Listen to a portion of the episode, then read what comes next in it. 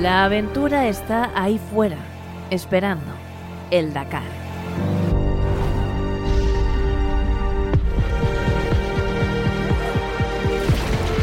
Bienvenido al Dakar gracias a la tecnología eléctrica de Audi.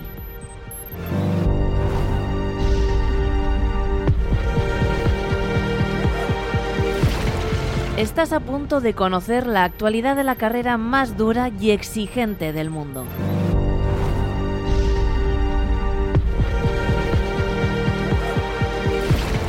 El futuro es una actitud. Arrancamos.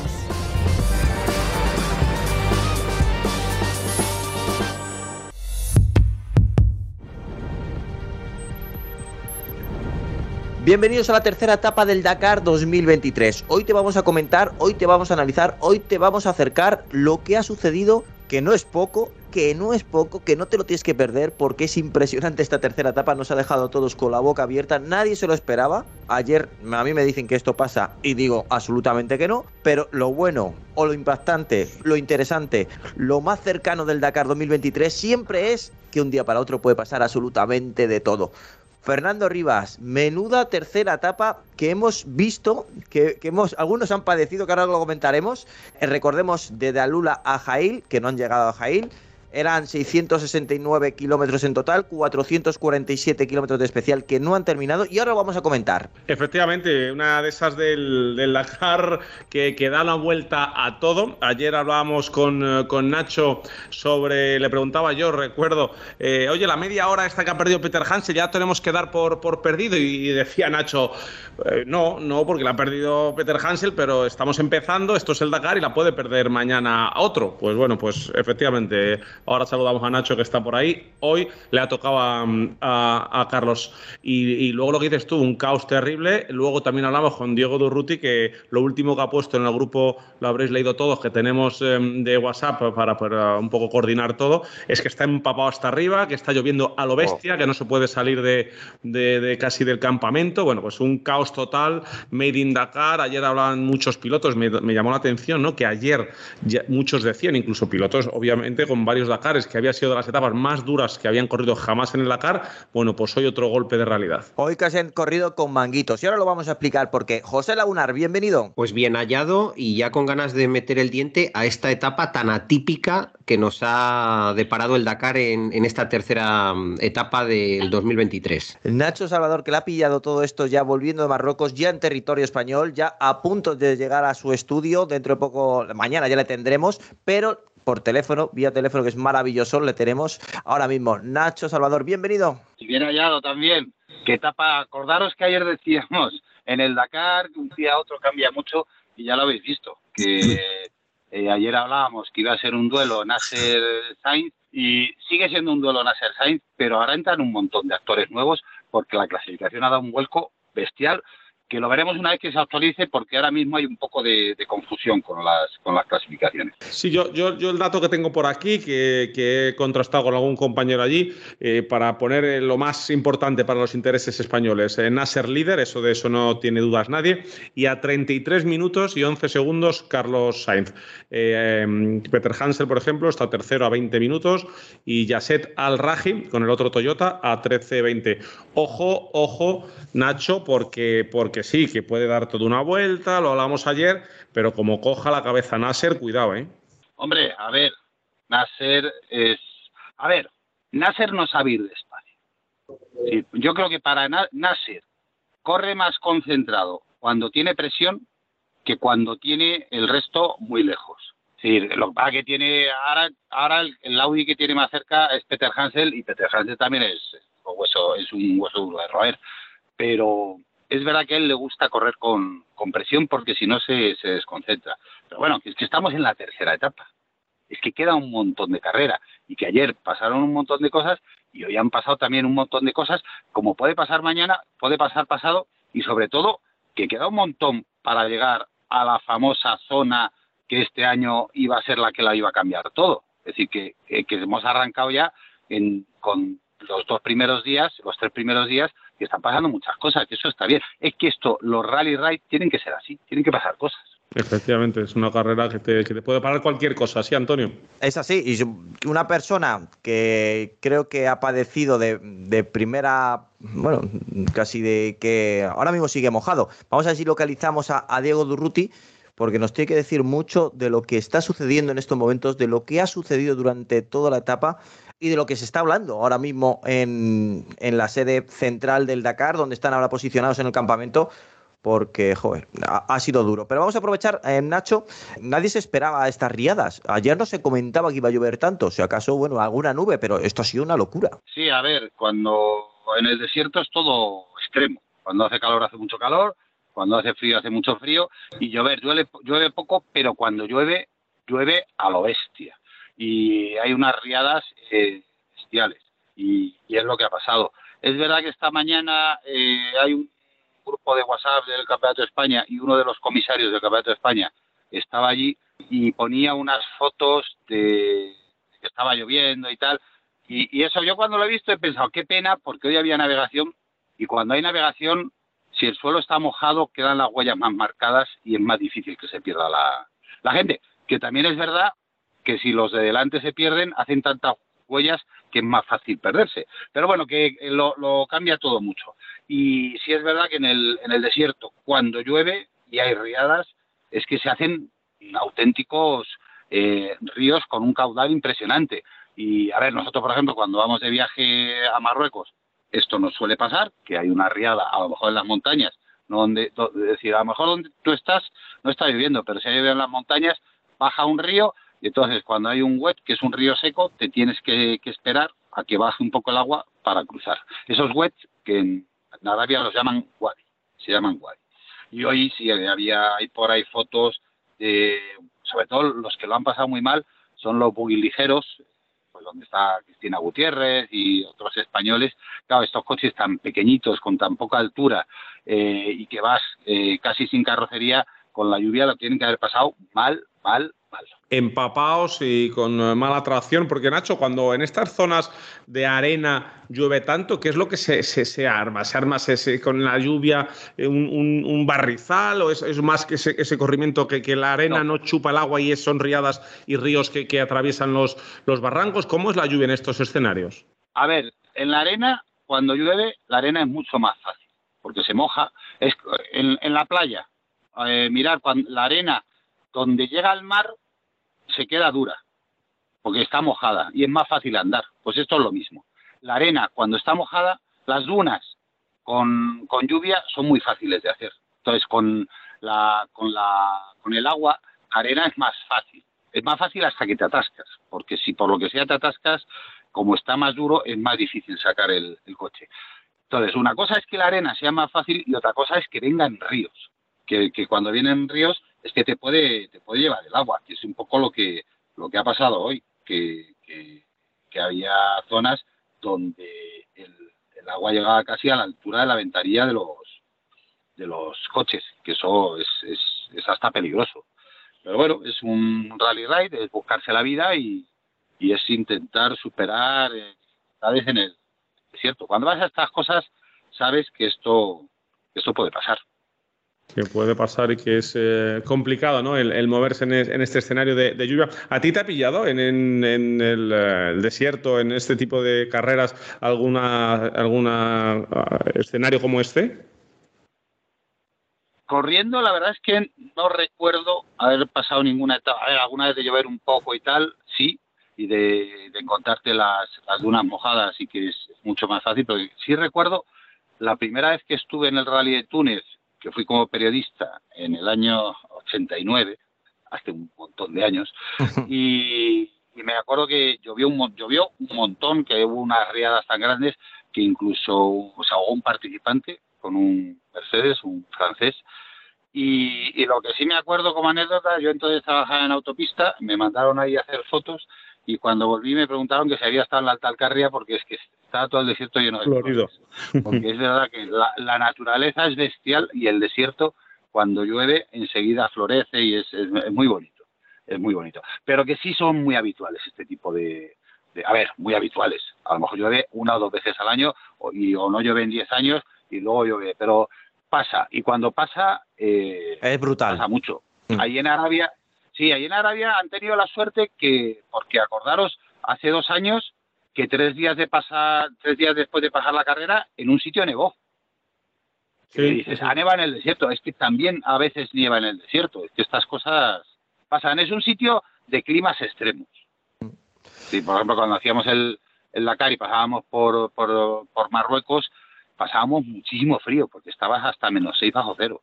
Y eso es mucho frío. Sí, sí, sí. Bueno, recordemos que eh, la etapa tercera transcurría a través de cañones. Los cañones se crean por la erosión del agua eh, y por movimientos de tierra. En este caso, la gran mayoría por, por, erosión del agua. Entonces, el agua corre por donde siempre ha corrido y en este caso por, por entre media de los cañones. Ha tenido que ser brutal la experiencia de ver cómo de repente, donde no te esperas absolutamente nada de agua, te has encontrado un río y encima un río muy caudaloso. Absolutamente, claro. Y a esto hay una, hay, hay, hay que añadirle una cosa, donde el terreno es tipo fesfes, que es como polvo de talco, ese, ese, esa, esa arenilla se hace un barro súper pegajoso que se queda metido por dentro de todo el coche y que implica que o desmontas el coche entero o eso a la larga, en dos o tres etapas, te va a pasar factura porque se va a quedar metido en algún sitio y te va a provocar alguna avería. Y esta noche los mecánicos tienen trabajo triple, porque deberían desmontar los coches enteros para, para sacar todo el barro que, queda por ahí metido, que es un barro súper pegajoso y que luego eh, fatiga mucho las piezas. Eh, Fernando, ¿te parece bien que repasemos lo que tenemos de clasificación que nos haya llegado? Porque nos falta mucha información. ¿Está siendo un auténtico caos? ¿Quieres que lo haga yo o lo tienes tú? Sí, sí, hazlo, adelante. Pues eh, hablábamos de, los coches, ¿no? En esta, esta etapa en la que lo más claro que deben ser nuestros oyentes es que la ha ganado. Eh, tengo aquí unas clasificaciones, como dice Nacho, que son un poco eh, provisionales, de hecho las ponen así como provisionales. La ha ganado Gerland Chicherit el piloto del, BRX, el, eh, eh, francés, eh, pero lo importante para los intereses nuestros es que en la clasificación cambia, que Nasser es líder, que tiene a, a Yassid Al-Rahib a 13 minutos, a Stefan Peter Hansel a 20 y a Carlos Sainz a 33, a 33 minutos debemos eh, eh, tener eh, claro que es una diferencia importante, pero que desde luego no es, no es definitiva. Y no sé si han, si han llegado ya los, los T3, han ido llegando, todavía no han llegado, no, no, no tienen las clasificaciones. Vamos, si queréis, con las motos, que son los primeros que han salido y los primeros que han neutralizado. Con Daniel Sanders ha ganado la etapa con la Gas Gas, seguido de Kevin Menavides con la KTM, el, el argentino. Barreda, pues como decíamos ayer, estuvimos en redes sociales una foto del dedo fracturado. Joan Barreda ha conseguido ser quinto en la etapa. En el puesto 12 ha entrado Lorenzo Santolino, con lo cual Barreda mantiene ese quinto puesto en la general y el piloto de Salamanca de Sherco en el duodécimo con 24, 24 minutos perdidos. Y si queréis podemos eh, aprovechar ya que estamos con, con esto y escuchamos a, Joan Barreda lo que nos contaba en los micrófonos de, de Diego Durruti nada más eh, bajarse de, de la moto. ¿Lo previsto hasta ahora? Sí, sabíamos que los primeros días eh, era donde iba a estar la, dureza del Dakar y, la verdad que, no está defraudando a nadie, está siendo realmente duro por un poco recuerda un poco a las condiciones de, Sudamérica también con, con, el frío, con el agua de Bolivia y está siendo realmente duro la verdad. ¿Cómo estás llevando con el problema del pie? Pues eh, con bastante dolor. Eh, hay zonas donde me cuesta bastante subir cambios y eh, se me pone muchas veces en neutra porque no, puedo, no tengo la, la, fuerza suficiente para subir muchas veces la marcha, pero vamos a intentar manejarlo e intentar recuperar cada día, a ver si podemos continuar con, con garantías para, para sacar buenos resultados. Joan, cuando hay pilotos como Brabeck o como Sander que se caen, tienen lesiones y son candidatos al triunfo, ¿cómo, cómo se encara, cómo encaran ustedes? Esos pilotos de elite y que van por la victoria. Sí, es así. Al final el ritmo que tenemos ahí delante, todos los pilotos eh, de punta es altísimo y hay un, un riesgo altísimo que, que, todos corremos y, y lo siento por Ricky porque está teniendo una buena carrera, estaba muy fuerte este año, pero ahora solo puede pensar en, en recuperarse lo antes posible. Pues, pues lo dicho, eh, problemas para todos y Barrera que siga ahí con ese, con ese dedo del, pie, del pie roto. Le iba a preguntar yo antes a, Nacho, Antonio, eh, sobre el tema del problema de Carlos. Eh, hemos contado que Carlos ha perdido tantísimo tiempo por varios motivos. El primero, pero no principal, ha sido la ruleta, la rotura, perdón, de una bieleta de la suspensión trasera izquierda. Eso fue, Fernando, en el kilómetro 213. Correcto donde tuvo que parar, eh, a pesar de, parar, eh, lo reparó, lo reparó el matador, pero claro, cedió muchos minutos en ese momento. Sí, efectivamente. Luego tuvo también eh, otros dos problemas, un pinchazo en el que le falló el gato a la hora de levantar el coche y le hizo perder bastante tiempo y otro pinchazo y en el que tardó mucho en sacar, en, poder quitar la rueda. Te quería preguntar yo, Nacho, que, como digo, el problema con esa violeta de la suspensión, el año pasado del pequeño o pocos problemas que dio el Audi fue también unos amortiguadores. sin duda se confirma, Nacho, que es el punto más débil, si podemos decirlo así, de este coche, que no está dando problemas de, ningún tipo, salvo en el esquema de suspensión. Sí, además es otra vez la, suspensión, por lo que se ha visto en las fotos de Carlos Parado, es la suspensión trasera. El año pasado fue un amortiguador y esta, a ver, vamos a pensar que el año pasado sí fue un problema recurrente que le fue pasando a, varios coches. Aquí es una vez, puede haber sido, pues, a ver, que han cogido un bache un poco de prisa, eh, que puede haber sido un, problema igual. Lo importante es que han podido solucionarlo, que entiendo, que no estaba la violeta rota, porque una violeta rota no la reparas así en mitad de la pista, a no ser que lleves el recambio. Eso te iba a decir. ¿Cuánto recambio? Hay, cosas de las que lleva recambio. Hay cosas de las que lleva recambio. Eh, entiendo que si, si han podido continuar y la violeta estaba rota, es que llevan recambio esa violeta, que puede ser, ¿eh? A ver, al final, en, estos equipos, una parte importante de la preparación del rally es aprender a solucionar problemas en el coche. Entonces, se entrenan los cambios de, ruedas, eh, para que, claro, Imagínate que vas con un amigo y pinchas. Y pues, ¿quién saca la rueda? ¿Quién saca el gato? Eso, eso todo se entrena. Entonces, cuando pinchas, cada uno sabe lo que tiene que hacer. y, luego otra cosa que se entrena es mecánica. Te, te aprendes a cambiar cosas básicas del coche que son relativamente fáciles de cambiar en un coche como este, que es un mecano, porque es un, un buggy que está todo muy, muy a mano. Una persona eh, normal como nosotros, que sabemos un poco de coches y tal, coche de calle eh, no puedes hacer muchas cosas, pero en estos coches, eh, con unas pautas, cambiar un trapecio de suspensión, cambiar un palier, son cosas relativamente, relativamente sencillas. Entonces entiendo que llevaban la, pieza y que la han podido cambiar en, en, 20 minutos, que es que es, es espectacular. Estuve a cambiar un trapecio de suspensión a un taller que te tarda una semana. Efectivamente. Oye, Nacho, eh, al hilo de lo que dices, en la rueda de prensa de, que tuvimos ocasión de hablar con Carlos antes de irse hacia Arabia, nos decía que, tenían unos libros gordísimos eh, de todo el esquema mecánico de este coche, ¿no? Que él le daba una pereza enorme y que lo que ya hacían era con el teléfono satélite un poco llamar. Eh, es decir, cuando tú te paras en la especial, ¿Qué, nivel de ayuda puedes recibir externa? Cualquiera, vía teléfono, si llega tu camión de asistencia, imagino que se pueden bajar los mecánicos y repararte sin ningún problema. ¿Cómo es dentro de la especial lo que se puede hacer en un coche y lo que no? dentro de la especial solo puedes recibir ayuda eh, de participantes en carrera.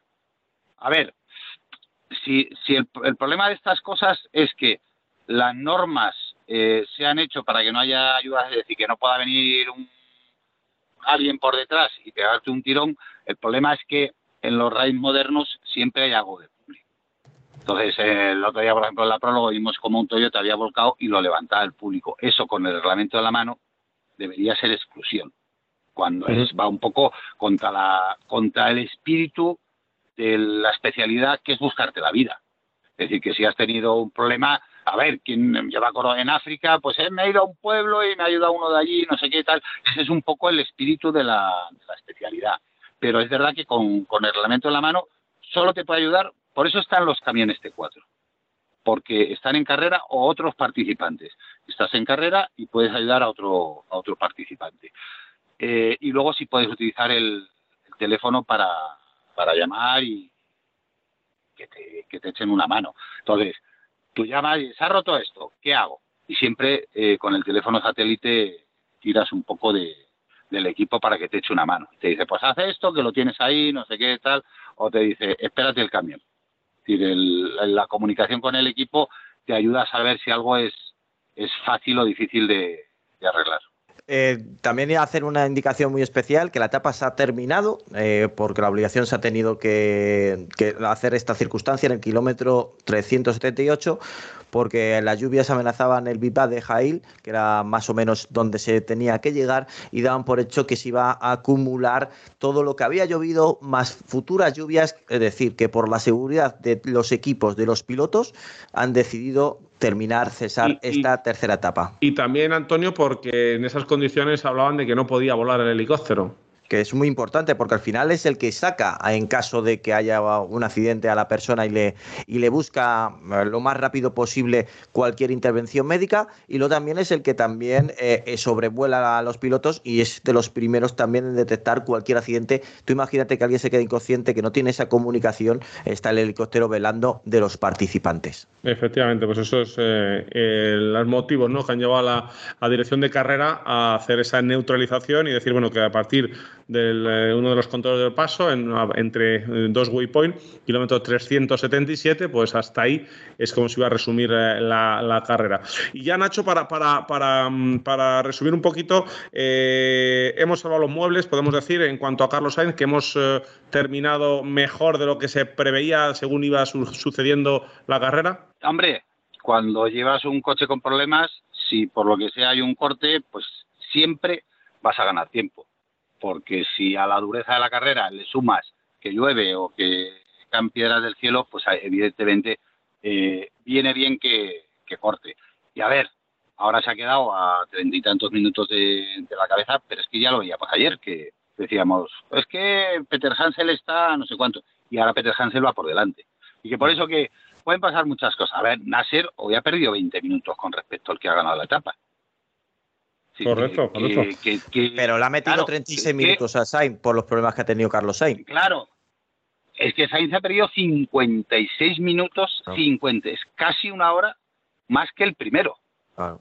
que ha sido Chicherit. Sí, por eso, y lo que pasa es que Chicherit ayer tuvo muchísimos problemas y creo que iba a tres horas del primero, Mm. pero que, que, que ahora está solo a dos del primero, es decir, ha recuperado un montón de tiempo.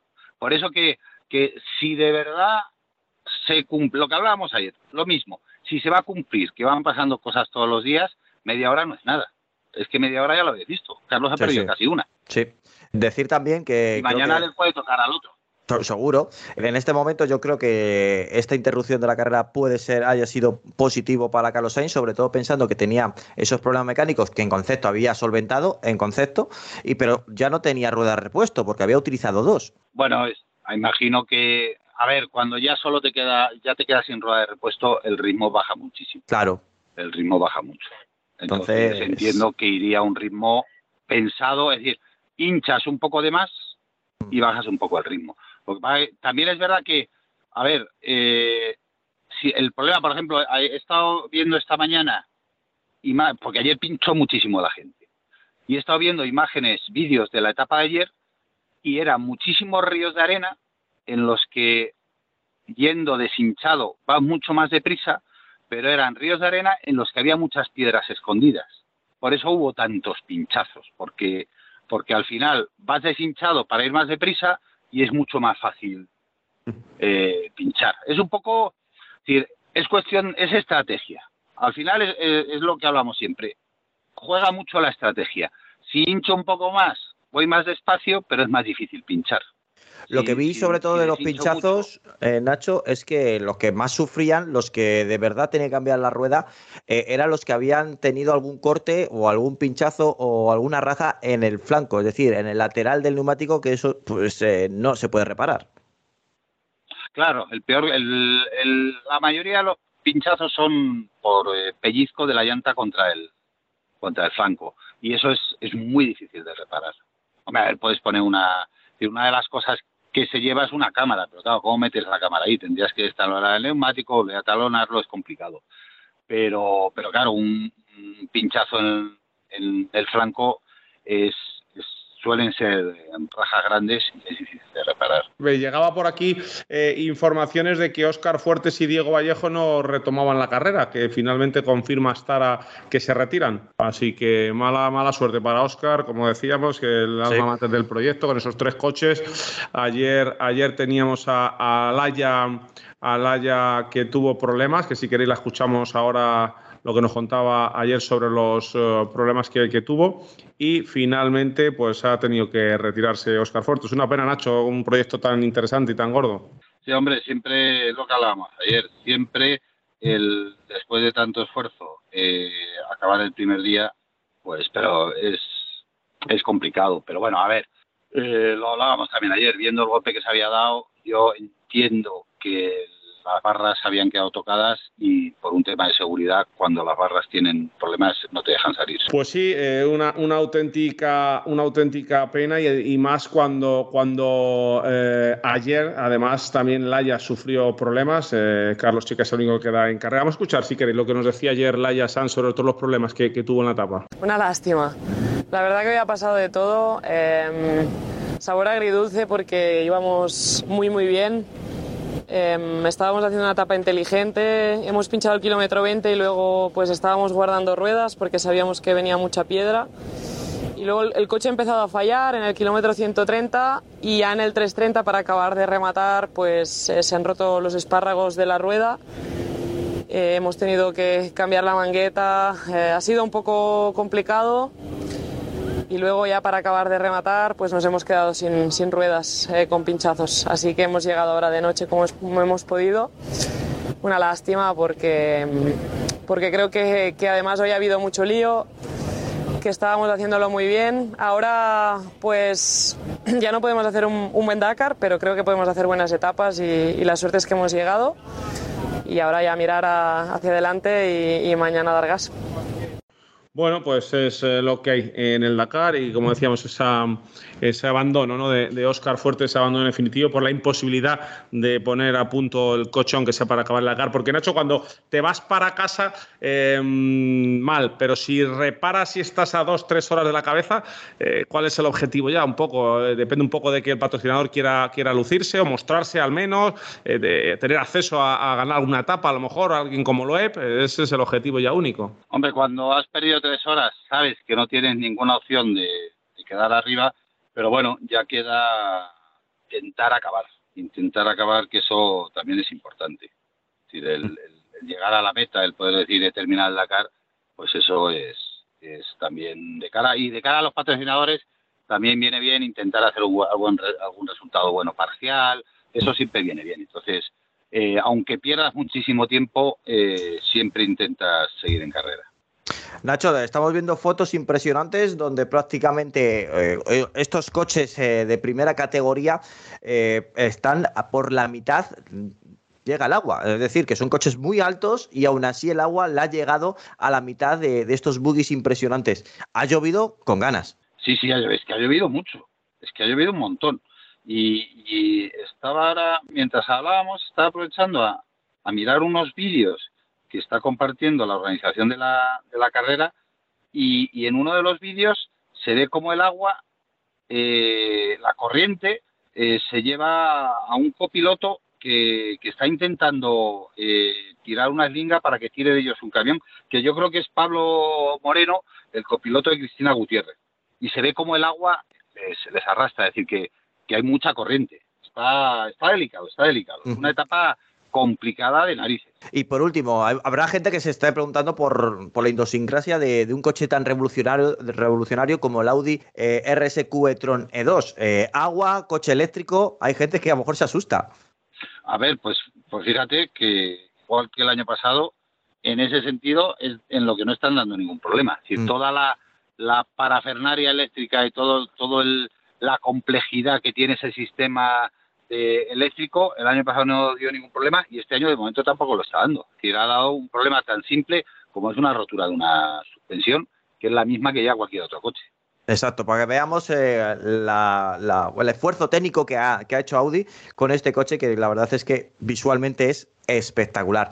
Bueno, Nacho, te esperamos mañana ya desde tu estudio para hablar largo y tendido de la cuarta etapa. No sé ya si sobre agua, sobre barro, sobre arena seca. No, la verdad es que ya no me atrevo.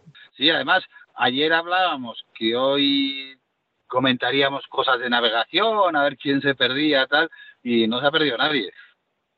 Ha sido completamente diferente a lo que esperábamos. Efectivamente. La, la verdad es que sí. Pues Nacho, hasta mañana. Muchas gracias. Muchas gracias a vosotros. Nos vemos mañana. Hasta mañana. Retos, sacrificio, pasión, competición, tecnología están a punto de ser puestos a prueba.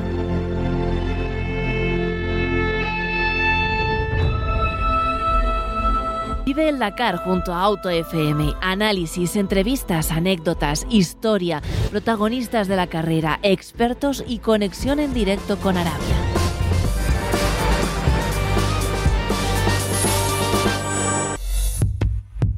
Llega el momento de conectar directamente con el Dakar, llega el momento de conectar con Arabia Saudí, llega el momento de hablar con Diego Durruti. Diego, lo primero de todo, ¿cómo estás después de esta locura de etapa? No, eh, bueno, todo mojado, todo mojado de pies a cabeza. Eh, la verdad que el clima a nosotros no, nos trató eh, bien, como obviamente a todo el resto de la caravana, porque ahora estoy viendo imágenes que estamos compartiendo ahí en el grupo. tremendo, tremendo lo que se vivió hoy con esta lluvia, que bueno, negó acá, obviamente acá la parte del campamento está todo inundado, gran parte del campamento está inundado y bueno, también lo que comentaban ustedes con caminos, ¿no?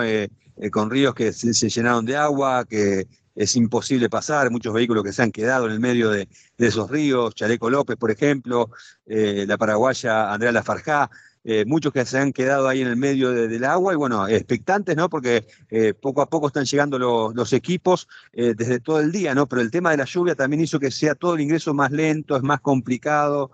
realmente, creo que caos es la palabra que define al día de hoy acá en el, en el Dakar, ¿no? Pero bueno, el Dakar también es caótico en, en todo sentido y en otros sentidos también, ¿no? Particularmente el tema de la lluvia eh, complica un poco toda la operativa, toda la logística, ¿no? El, el bulevar principal está prácticamente inundado, se hace muy difícil que los camiones vayan ingresando. Bueno, todo, todo lo propio que tiene la lluvia, ¿no? Que tampoco deja trabajar a los equipos, ¿no? Porque uno, bueno, yo ahora estoy en la sala de prensa acobijado de la lluvia, pero hay equipos que están a la intemperie, más allá de que tienen carpa, inevitablemente se van a mojar, ¿no? ¿Había previsión de, estas lluvias? ¿Ayer alguien avisó en el briefing de esta mañana? Sí, estaba previsto. De hecho, está previsto que la lluvia continúe hasta mañana al mediodía. Eh, a partir de las 2 de la mañana eh, ya va eh, siendo más leve la lluvia y se estima que hasta mediodía va a seguir lloviendo. Yo no sé cómo puede afectar esto el resto de la etapa ¿no? del día de mañana, si bien va a ser en la parte, digamos, de, arena básicamente, pero bueno, el, el tema básico, y, Nacho lo sabe bien, el tema de los helicópteros y servicios de, asistencia, ¿no? tienen que tener unas buenas condiciones para poder volar y para hacer toda la etapa en caso de que haya algún accidente. Así que yo creo que hay que estar atentos, seguramente en, las redes de, de Auto FM lo vamos a comunicar si llega a alguna novedad respecto a la posibilidad de que haya algún cambio en la etapa del día de mañana. Pero bueno, es propio del Dakar, ¿no? Eh, uno pensaba que este tipo de cosas eh, lo habíamos dejado en Sudamérica, pero no es así. Acá también en Arabia sucede. Y nos decías hace unos minutos eh, que, están tardando mucho ¿no? en llegar todos los coches. Han tenido, tienen ahora un roadbook alternativo para ir de la manera más directa al campamento, pero que hay muchísimos equipos, entre ellos Audi, que no han llegado a meta. Eh, no, hasta hace un rato que yo estuve caminando y me fui hasta, hasta donde está el equipo Audi, no habían llegado, ninguno de los autos había llegado. Eh, recordemos que bueno, la, etapa se detuvo en, eh, la, en el kilómetro 377, de ahí todos tomaron un camino alternativo. Aquellos que la lograron completar, bueno, directamente completaron, hicieron el camino común, básicamente las primeras motos, ¿no? Eh, muchos pilotos de motos. Y bueno, eh, recién ahora, mira, eh, Fernando, ahora estoy viendo a los colegas españoles justamente que se están eh, abrigando, se están poniendo trajes anti lluvia para, para ir seguramente a, ver al equipo Audi. Así que estimo que ya están llegando los Audi eléctricos. Porque hay que, hay que comentar ¿no? que son también complicaciones derivadas de que los coches no están preparados ni pensados para la lluvia. compartían ahora la, organización del Dakar unas fotos, perdón, unos vídeos en, redes donde, donde por las entradas de aire que llevan en el techo, que están pensadas para refrigerar un poco la cabina en carrera, para que le entre el aire con la velocidad y pueda un poco pues, salir el polvo y refrescarse los piloto y piloto, bueno, pues en, en el enlace eh, se ve una Toyota Hilux en sexta, eh, yo creo que es Martín Prokov eh, en, sexta por la carretera con asfalto, camino del campamento y le está entrando un chorro de agua o a gotitas rápidas por, y le caen todo la cabina por dentro de, donde está la palanca de cambios y demás, con lo cual, claro, es que es, que es imposible adaptarse a estas circunstancias. No, totalmente. Bueno, de hecho, obviamente el Dakar y cualquier otro tipo de carrera es así, o sea, contra el clima poco se puede hacer, pero son, como son menos las, las chances de que esto suceda, particularmente en un ambiente como, como el de aquí de, Arabia, tal vez en Sudamérica era, era más constante, ¿no? El, clima era, eh, no, era sorpresa que lloviera, ¿no? Eh, pero bueno, eh, acá sorprende y, sin mal no recuerdo, es la primera vez, al menos de la que yo vi, he visto, he venido aquí a Arabia Saudí, es la primera vez que, hay una lluvia de esta manera, ¿no? Es, realmente tremendo. ¿Y las motos tuvieron, como van un poquito por delante, tuvieron el mismo problema? No, las motos que, que, que terminaron con la etapa no tuvieron ningún tipo de inconveniente. Eh, estaba Barreda, eh, Sanders, eh, Quintanilla, todos sin ningún tipo de inconveniente. De hecho, llegaron en horario. Ellos pudieron llegar en, horario, ¿no? y una vez que casi fue al, unísono, una vez que ellos llegaron, que estaban llegando acá al campamento, anunciaron que el, kilómetro 377 se, se cortaba a la especial que menos mal, menos mal, porque hemos visto eh, ríos, auténticamente ríos de agua en los cañones que, casi arrastraban los side by side. No me quiero parar ni a pensar si alguna moto intenta cruzar un tipo de esos ríos, la arrastra completamente. Totalmente, totalmente. Bueno, de hecho, una de las imágenes, después, fíjense si tienen oportunidad, es Chaleco López, el piloto chileno, que lideraba justamente en eh, los prototipos ligeros, en la T3, eh, que prácticamente se ha arrastrado por el agua de, la fuerza que tenía, ¿no? Y de hecho, hasta lo que sabemos, el auto todavía sigue ahí. El, el, UTV. Y lo iban a ir a buscar. Obviamente viene un camión del equipo ¿no? que está en competencia que lo va a asistir, pero a, ese nivel, ¿no? Eh, se les mojaron los teléfonos, obviamente, y no tienen posibilidad de comunicarse con su familia, ¿no? Entonces acá me estaba diciendo justamente un, colega chileno que había preocupación en, la familia, si bien sabían que no había, porque uno acá, si, si pasa algo, uno se entera rápido, eh, acá en el, campamento, bueno, eh, la familia lo, ve de otra manera, ¿no? A la distancia. Vamos a ponernos en situación, porque me encanta poner como si estuviesen viviendo este Dakar 2023 los oyentes. Tú te levantaste para vivir en la tercera etapa, tú miraste al cielo y se veía lo que iba a caer. Eh, se veía cuando estábamos en el aire. Nosotros salimos de Alula y tomamos un avión y ya cuando despegábamos ya había había nubarrones, nubarrones, y cuando llegamos a Calulá ya estaba lloviendo, pero era muy, muy leve, muy leve, prácticamente imperceptible, se notaba que, sea, que había llovido, pero el tema era que cuando llegamos acá, pudimos ingresar nosotros al campamento, a los a la, hora más o menos, un chaparrón, una lluvia, pero torrencial. Y duraba, e, e, esos chaparrones duraban 5 o 10 minutos.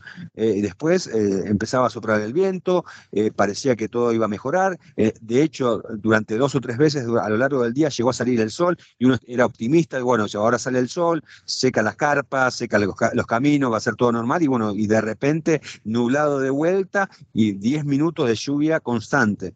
Eh, así que imagínense, afortunadamente, y creo que una de, las, grandes ventajas que tenemos aquí es la arena, ¿no? La arena está absorbiendo todo.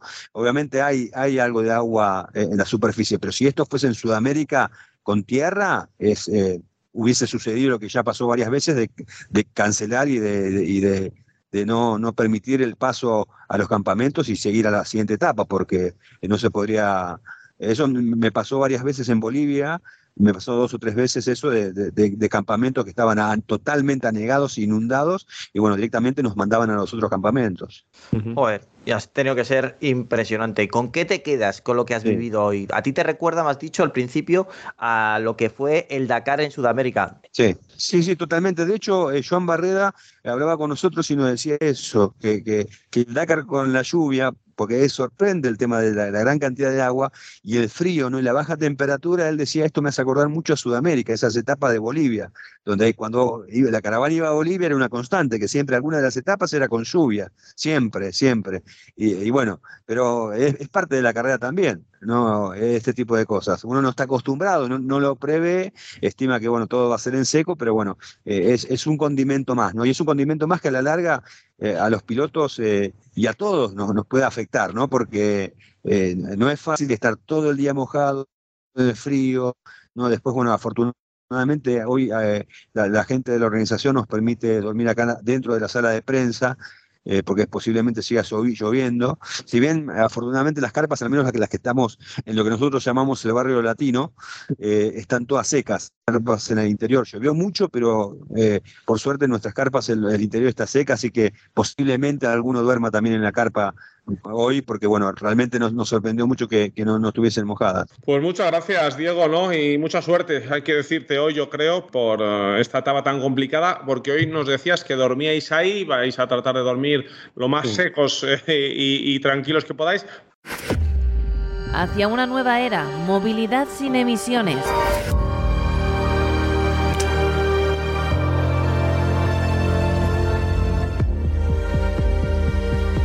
La tecnología del Audi RS e-tron E2 impulsa el análisis de la próxima etapa. Pues bien, vamos a hablar de la etapa de mañana, Fernando, porque no sabemos exactamente si va a ser así. En concepto va a ser de Jail a Jail, va a ser una, etapa eh, circular, comienza y termina en el mismo lugar, pero no sabemos qué va a suceder. ¿No os movéis de ahí, Diego? Eh, nosotros nos quedamos acá en este campamento en Jail hasta el viernes a la mañana. Eh, después ya seguimos en la próxima etapa. la jornada de mañana va a ser eh, puramente arena. Eh, repito, lo que decía al, comienzo, no sé en cuánto puede llegar a afectar el clima de hoy, el recorrido del día de mañana, pero era, eran 375 kilómetros de prueba especial, todos de arena, así que no debería haber demasiado inconveniente, supongo yo, con respecto a que la etapa se desarrolle con normalidad. Son 574 kilómetros en total, 425 kilómetros de especial esos 574, por si es la primera vez que nos escuchas aquí en AutoFM, te lo explicamos, porque hay enlaces, es decir, de ir a un punto A a un punto B, te tienes que mover, por eso también se acumula y es desgaste para las máquinas, aunque no tengan que estar al 100%. Y son 425 kilómetros que damos por hecho que el terreno va a estar mojado. Claro, claro. Eh, de hecho, una de las que yo dije 375, estoy con la etapa del día de hoy. Eh, eh, son bien como decís vos, Antonio, y lo que decía Kevin Benavides, por ejemplo, decía que, y que esto puede, puede suceder en el día de mañana, que el hecho de que se moje la arena hace que la etapa sea mucho más física todavía, porque está tan pesada la arena que es difícil controlar, al menos las motos, ¿no? No, sé cómo debe ser en los autos. pero bueno, creo que el tema de, la lluvia puede complicar un poco y puede hacer mm, más dura, más extrema la etapa que en el día de mañana parecía una etapa más eh, tacariana, ¿no? sin demasiados inconvenientes. Fernando, encima nos ha indicado Diego que la previsión de lluvia no ha desaparecido. Efectivamente, así que vamos a ver y más contando las horas que estamos grabando este podcast que eh, seguimos viendo aquí en la clasificación, mientras hablamos, por ejemplo, que pilotos como Cristina Gutiérrez o como Chaleco López, pues han pasado por el control de paso del kilómetro 335, pero por el 378 que es donde, donde termina la etapa de hoy, todavía no han pasado. Hablaba, hablaba mm, Diego de ese coche de, Chaleco López eh, que estaba parado en la riada todavía intentándolo sacar, con lo cual hay mucho piloto que va a tener que empalmar un día con otro y va a ser, eh, va a ser delicado. Y como bien ha dicho Nacho, eh, día muy duro para los mecánicos, para la asistencia, el momento que lleguen los coches, prácticamente de montarlo, porque ese barro se queda ahí. Barro, imagínate el agua que habrá entrado en coches que han quedado eh, inundados por las riadas, desmontar, limpiar. Bueno, va a ser eh, esas etapas duras, duras, duras. Va a ser una primera semana de Dakar. Eh, estamos en la tercera etapa, pero me antojo que hasta la etapa de descanso va a ser duro, duro como pocos años. Pues solamente nos queda desear que se seque, Diego, nuestro corresponsal allí en Dakar, en Arabia Saudí. por favor, cámbiate de ropa, abrígate, porque te queremos con esa voz lúcida para la etapa de mañana. Antonio, ¿lo hago acá en la sala de prensa o me puedo ir a la carpa mía? Eh, bueno, eso ya, ahí no quiero entrar. No, no, queremos, no queremos en Auto FM denuncias por exhibicionismo, ¿eh? bueno, bueno, bueno, bueno. entonces me voy a la carpa. Venga, hecho. Un, fuerte abrazo, Diego. Un abrazo, muchachos. Chao, chao. Si os parece, repasamos eh, que nos faltaba la categoría, por ejemplo, T3, donde, como hemos dicho, tanto Chaleco López o Cristina Gutiérrez no han llegado. Una pena que, hayan tenido este, este problema Cristina con el pedazo rally que está haciendo. La, etapa la ha ganado Austin Jones, recordamos del equipo Red Bull eh, Junior Team que ya ganó el año pasado, Austin Jones, con Seb Quintero, el otro eh, estadounidense, en segunda posición y Demebius, el belga, en tercera, en tercera posición. Entre T4, entre los T4 seguimos con los Gotsal, que están haciendo un auténtico, un auténtico rally espectacular. Recordar que corren padre, hijo y un tío, ¿eh? pues hay tres Gotsal polacos. Eh, bueno, pues ha ganado la etapa eh, eh Mario Gotsal, creo que es el, este primer que ha ganado hoy. y tenemos a mm, Gerard Farrés que por suerte sí ha pasado por ese punto que le 378 y ha acabado sexto en, la etapa. El otro Gotsal, eh, el que ha quedado octavo, es el que lleva de copiloto a nuestro español Uriol Mena, que, bueno, pues ahí lo tenemos en, en octava posición. Si os parece bien, nos vamos con el momento de seguridad. Retos, sacrificio, pasión, competición, tecnología están a punto de ser puestos a prueba.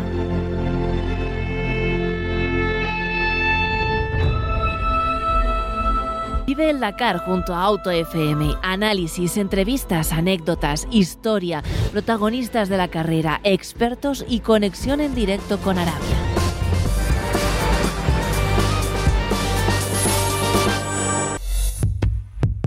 Pues vamos a hablar de seguridad. Ya sabes que en este Dakar 2023 hemos inaugurado un departamento, un hueco especial, una sección que creemos que es muy importante para velar por la seguridad de los pilotos, por supuesto, de todos los integrantes de la carrera del Dakar 2023 y también por fomentar la seguridad entre los que nos escucháis, que sois miles y miles de oyentes. Fernando, vámonos con la seguridad. Pues hoy José nos lo, nos lo ha puesto a, huevo las inclemencias meteorológicas, ¿no? De saber cómo afecta el agua a la seguridad del, del Dakar. Bueno, pues no sé cuántos minutos me vais a dar, pero es que afecta a la visibilidad, a la tracción, a los cambios de orografía. Realmente el roadbook, después de una lluvia torrencial, es como si no tuviera nada, papel mojado. Y, no hay nada que afecte más a la seguridad del Dakar que una lluvia torrencial como la que hemos visto en las imágenes que nos ofrecía la propia organización. Y, luego a unos vehículos les afecta más que a otros por su propio tipo de vehículo. Sí, a ver, al, primero que afecta es a los helicópteros, que al final son los garantes de la seguridad global de, de la carrera, de la caravana. Por un lado, la parte de seguridad activa, anticiparse y ver posibles problemas y poder eh, avisar suficientemente rápido a los pilotos y la parte que todos vemos todos los años, desgraciadamente, la de post-seguridad. Y es que cuando hay una caída, fundamentalmente eh, en motos, pues vemos como si la persona eh, está realmente herida y hay que evacuarla, se va a hacer mm, con el helicóptero y luego incluso hay veces que también las motos se las llevan con una eslinga en el helicóptero. Si el helicóptero no levanta el vuelo, no puede haber eh, Dakar. Lo podemos pensar de muchas formas, podemos pensar que es una excusa, podemos pensar lo que sea, pero si los helicópteros no pueden estar operativos en el aire, es una absoluta locura una carrera de estas características. Y luego, eh, dentro de los participantes, a quien más afecta, por supuesto, es a las motos y a los quads o al resto de vehículos, los buggies, que prácticamente no tienen luna o, perdón, o están muy, muy abiertos, de forma que simplemente eh, cuando está lloviendo, pues es que no ven nada porque no está nada pensado para que con lluvia torrencial ellos puedan ir al ritmo al que van habitualmente que ojo, una cosa es hacer motocross lloviendo, una cosa es hacer enduro lloviendo, pero hacer un rally en el que el roadbook ya no sirve para nada, con lluvia torrencial, eh, tiene que ser de las cosas más, más complicadas que hay. Y luego otro tema muy importante, eh, ver y ser vistos. Estos vehículos pequeños que no tienen luna para protegerse ni del barro eh, ni de la lluvia, Ojo que si se caen es muy difícil que en condiciones de visibilidad baja eh, un camión grande les pueda ver, con lo cual esto es peligroso sobre todo para, insisto, motos quads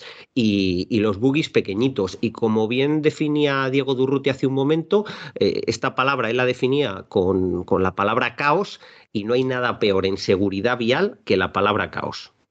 Además, eh, también puede haber el caso, como nos decía Diego, de Chaleco López, que la familia estaba preocupada porque no lo localizaba porque se le han mojado los teléfonos y no está operativo. Sí, bueno, ante eso, eh, que, que, por desgracia puede ser habitual si se caen en mitad de un río, la organización ya tiene previsto que su baliza, su SOS, su e-call, para que lo entiendan los que no son tan aficionados al Dakar, eso está preparado para que funcione, iba a decir siempre. Seguro que hay algún momento en el que falla, pero eso sí está a prueba de agua para que si realmente hay un problema puedan saber y geolocalizar dónde hay una persona con un riesgo de seguridad grave. Lo que sí te digo es que ojalá una carretera de asfalto o todas las carreteras drenasen el agua como la drena en la arena del desierto. ¿eh?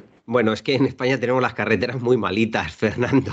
Aquí, aquí las carreteras están de aquella manera. Pero es importante el tema de que en, en arena si llueve mucho, mucho, mucho, mucho, más allá de esos ríos que se forman, eh, drenan una barbaridad y en poquitas horas el terreno vuelve a estar seco, como mucho con una capita eh, de arena dura de dos o tres centímetros que además ayuda mucho a, la tracción de los vehículos. Así que eh, yo no sé, em, la mayoría de participantes en el Dakar si se habían visto en una parecida a esta. Desde luego, los que se lo hayan encontrado por primera vez, creo sinceramente que han tenido que sentir miedo. Pues efectivamente, y así lo hemos querido contar, entre lo que ha ocurrido en esta tercera etapa del Dakar, que recordamos mantiene a eh, Nasser Alatilla como líder en la categoría de coches y a Daniel Sanders con la Gas Gas entre las motos. Pues hasta aquí llega este resumen de la tercera etapa que nos ha dejado impactado. La gente sigue volviendo, la gente lo ha pasado francamente mal, mojados en su mayoría,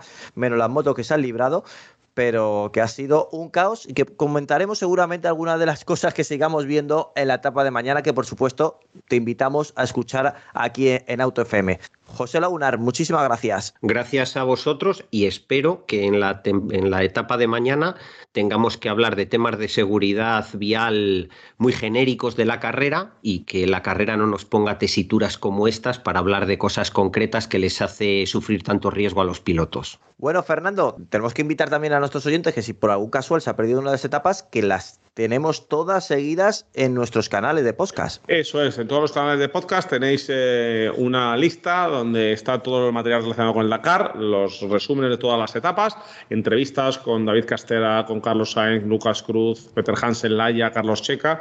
Eh, y si lo queréis, estáis con vuestro ordenador trabajando y lo queréis tener en una web, pues en podcastmotor.es tenéis una categoría Dakar 2023, ahí tenéis todo. Y las imágenes de las inundaciones, de los coches, de todo, pues también las encontréis en Twitter en arroba Radio. Bueno, ya lo sabéis, ha sido un placer estar junto a vosotros. Mañana os esperamos cuarta etapa. Comentaremos todo lo que suceda, por supuesto, donde si no, aquí en AutoFM. Ser buenos y abrocharos el cinturón. Adiós.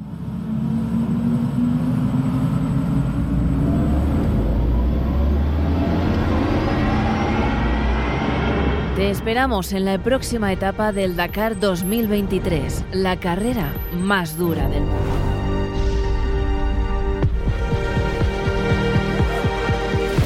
El progreso es actitud, el futuro es actitud. Audi, a la vanguardia de la técnica.